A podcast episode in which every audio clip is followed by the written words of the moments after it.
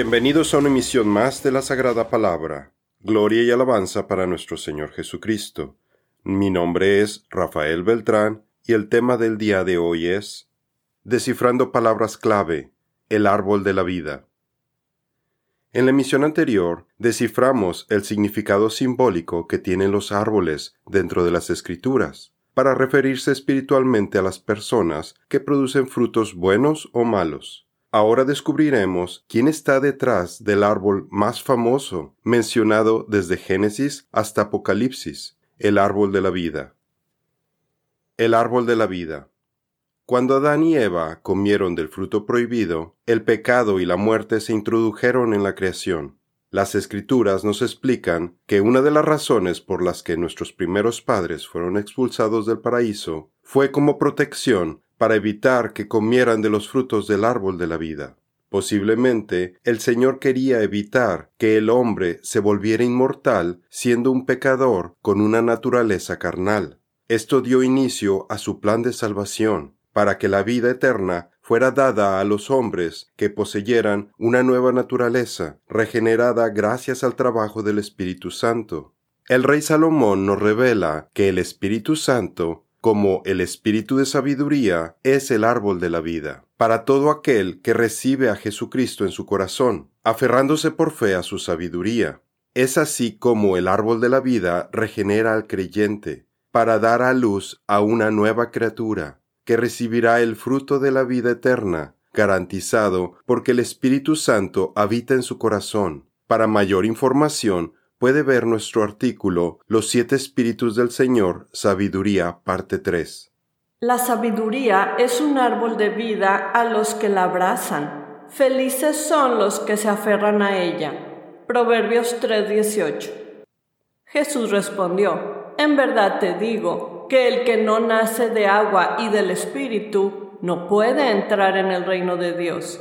Lo que es nacido de la carne, carne es y lo que es nacido del Espíritu, Espíritu es. No te asombres de que te haya dicho, tienen que nacer de nuevo. Juan 3, 5 al 7. Este lenguaje simbólico utilizado en la Biblia, que llama al Espíritu Santo el árbol de la vida, no debe de sorprendernos, ya que nuestro Señor Jesucristo se refirió a sí mismo como la vid verdadera. Dice Jesús, yo soy la vid verdadera y mi Padre es el labrador. Juan 15.1. Nuestro Señor Jesucristo posiblemente estaba citando el título con el que fue llamado por Asaf en el Salmo 80, porque Él es la vid que salió de Egipto.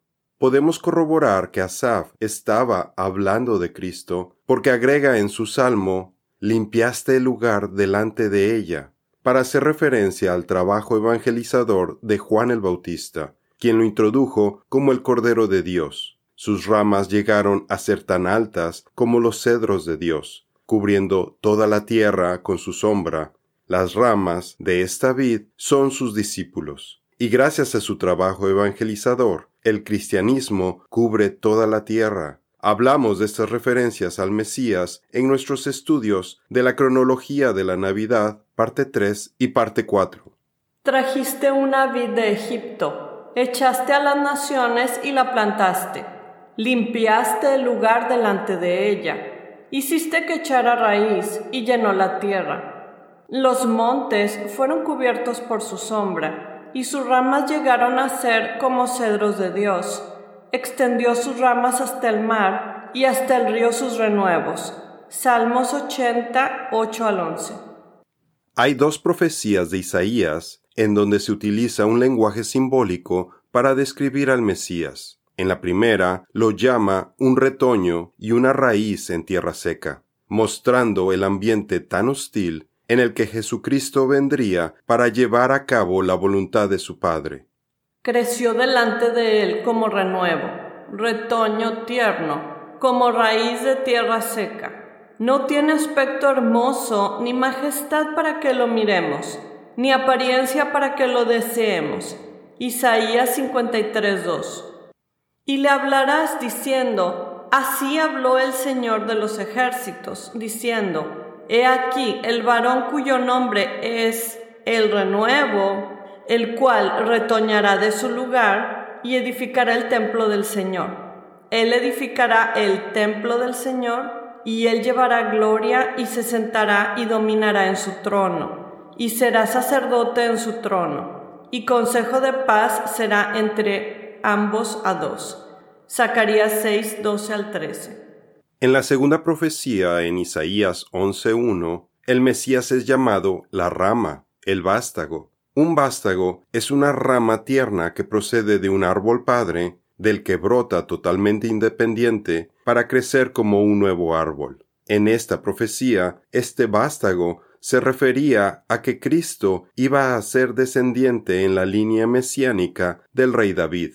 Saldrá una vara del tronco de Isaí, un vástago, retoñará de sus raíces. Isaías 11.1. En el último capítulo de la Biblia, en Apocalipsis 22, encontramos que Cristo es tanto el alfa como la omega, el principio y el fin, el primero y el último. Él es tanto la raíz como el descendiente de David. Esa es la respuesta que debieron haberle dado los fariseos a Jesús en Mateo 22 del 43 al 45, cuando Cristo estaba citando el Salmo 110. Este linaje está descrito en las genealogías de Jesucristo en Mateo 1 y en Lucas 3. Puede ver más detalles en nuestros artículos cómo puedo identificar a Jesucristo como el Mesías, parte 2, y en la cronología de la Navidad, parte 1 y parte 4. Yo, Jesús, he enviado a mi ángel a fin de darles a ustedes testimonio de estas cosas para las iglesias. Yo soy la raíz y la descendencia de David, el lucero resplandeciente de la mañana. Apocalipsis 22, 16. Estando reunidos los fariseos, Jesús les hizo una pregunta. ¿Cuál es la opinión de ustedes sobre el Cristo? ¿De quién es hijo? De David, le contestaron ellos. Jesús les dijo, entonces, ¿cómo es que David en el Espíritu lo llama Señor, diciendo, dijo el Señor a mi Señor, siéntate a mi diestra hasta que ponga a tus enemigos debajo de tus pies? Pues si David lo llama Señor, ¿cómo es él su hijo? Y nadie le pudo contestar ni una palabra, ni ninguno desde ese día se atrevió a hacer más preguntas a Jesús. Mateo 22, 41 al 46. Cuando Jesucristo iba rumbo al lugar llamado la calavera para ser crucificado, le dijo a la multitud que Él es el árbol verde entendemos que un árbol verde y frondoso es alguien quien tiene vida eterna. Jesús dice, porque si con el árbol verde hacen estas cosas, ¿qué se hará con el seco? Lucas 23:31.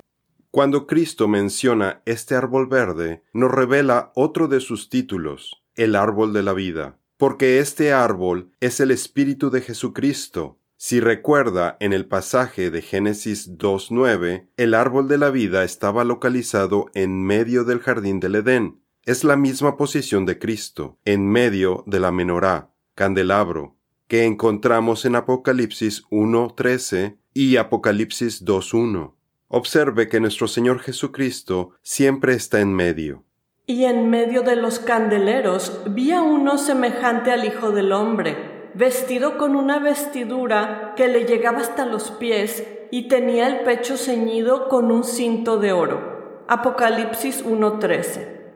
En Apocalipsis 2.7, Cristo nos revela que en medio del paraíso de Dios está el árbol de la vida. Esta es una metáfora para referirse a Él mismo. No entendemos que ese árbol sea literal. Creemos que nuestro Señor Jesucristo es el árbol de la vida, actuando a través del Espíritu Santo, quien les da de comer de sus frutos de vida eterna a los creyentes que permanecen en Cristo, y que se mantienen vencedores hasta el final. De esta forma, el hombre vuelve a tener acceso al árbol de la vida después de haberlo perdido en Génesis 3. También en Apocalipsis 22 se nos describe el cumplimiento de esta profecía donde aguas vivas proceden del trono del Padre y del Cordero. Ahí en medio también está el árbol de la vida, quien produce doce frutos, una variedad perfecta y completa para todas las necesidades humanas.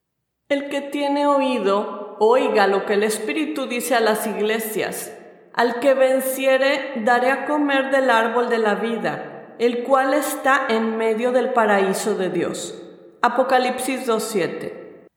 Después el ángel me mostró un río de agua de vida, resplandeciente como cristal, que salía del trono de Dios y del Cordero, en medio de la calle de la ciudad. Y a cada lado del río estaba el árbol de la vida, que produce doce clases de fruto dando su fruto cada mes, y las hojas del árbol eran para sanidad de las naciones.